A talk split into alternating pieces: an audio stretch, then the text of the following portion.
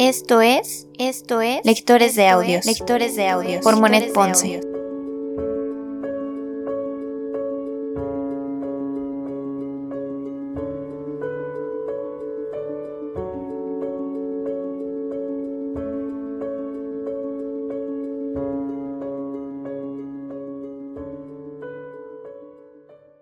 Lectores de Audios Podcast únicamente narra las historias dentro de este libro. En ningún momento hacemos alusión a ser los creadores originales de las obras que en él se encuentran.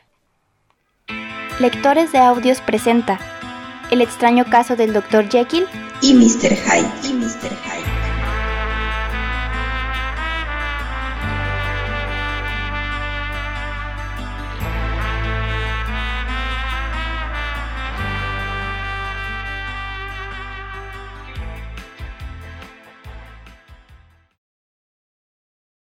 Capítulo 3 El doctor Jekyll estaba completamente a gusto.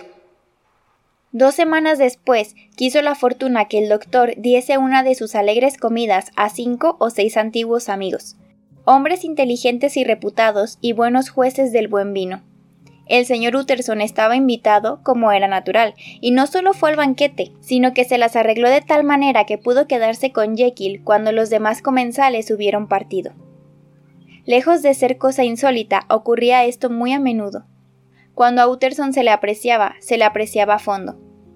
Los anfitriones se complacían en retener al austero abogado cuando los demás convidados, con la lengua suelta y el corazón alegre, habían traspasado el umbral de la puerta. Les era grato permanecer algún tiempo en su discreta compañía, comenzando a acostumbrarse a la soledad en que iban a quedar, y habituando el espíritu al silencio pasada la exuberante alegría producida por el banquete. El doctor Jekyll no constituía una excepción a esta regla. Y ahora, mientras estaba sentado en el lado opuesto de la chimenea, era un hombre robusto de unos cincuenta años, de buena presencia y fino rostro, con cierto aire taimado, pero con todos los signos de la capacidad y la amabilidad. Se veía a las claras que mantenía hacia Mr. Utterson un sincero y cálido afecto. Quería hablar con usted, Jekyll, dijo al fin. ¿Recuerdas cuáles son las cláusulas de tu testamento? Podía verse que el tema era desagradable, pero el doctor lo siguió sin perder un buen humor. Pobre Utterson, dijo, lo compadezco de todo corazón. Nunca he visto a un hombre tan afligido como usted ante mi testamento, como no se hace pedante chapado a la antigua de Lanyon, ante lo que él llamaba mis herejías científicas. No frunce el entrecejo, Sé que Lennion es una buena persona, lo reconozco.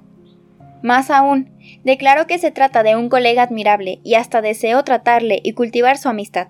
Pero con todo y eso es un pedante en toda la extensión de la palabra. Con nadie he sufrido un desengaño mayor que con Lennion. Usted sabe que ese documento no fue de mi aprobación, continuó Utterson, haciendo a un lado bruscamente cuanto Jekyll hacía acerca del nuevo tema de conversación.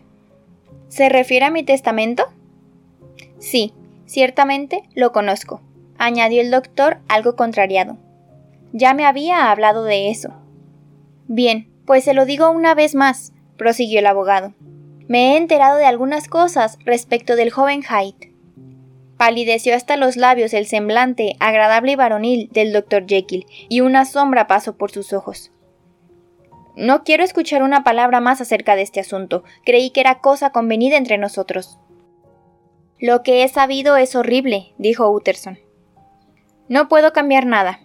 No entiende mi situación, replicó el doctor con cierta incoherencia en sus maneras. Estoy en una posición difícil, Utterson. Mi situación es muy extraña, muy extraña. Es uno de esos asuntos que no se arreglan hablando. Jekyll, usted me conoce bien y sabe que soy digno de su confianza. Confiéseme todo con confianza y no dudo que lo sacaré adelante. Mi apreciado Utterson, reconozco su generosidad y no solo la reconozco, sino que me creo incapaz de encontrar palabras para dar una expresión a la idea que de ella tengo. Le creo en absoluto. Me fiaría de usted antes que de cualquier otro hombre, antes que de mí mismo, si tuviese que escoger. Pero no es lo que piensa, no es nada tan malo como eso. Y, tan solo para dejarle tranquilo, le voy a contar una cosa. En el momento en que yo lo desee, puedo librarme de Mr. Hyde. Le doy mi palabra de honor. Mil gracias por su interés. Y no voy a añadir sino una palabra más que espero, Utterson, que no tome a mal. Este es un asunto absolutamente íntimo. Utterson reflexionó durante unos segundos, contemplando el fuego. No me cabe duda de que tiene toda la razón, dijo finalmente, poniéndose en pie. Pero ya que hemos hablado de tal asunto, y espero que por última vez, hay un punto que quisiera que entendiese bien. Realmente, el pobre Hyde me inspira el mayor interés. Sé que lo ha visto, él me lo ha dicho, y me temo que fue brusco.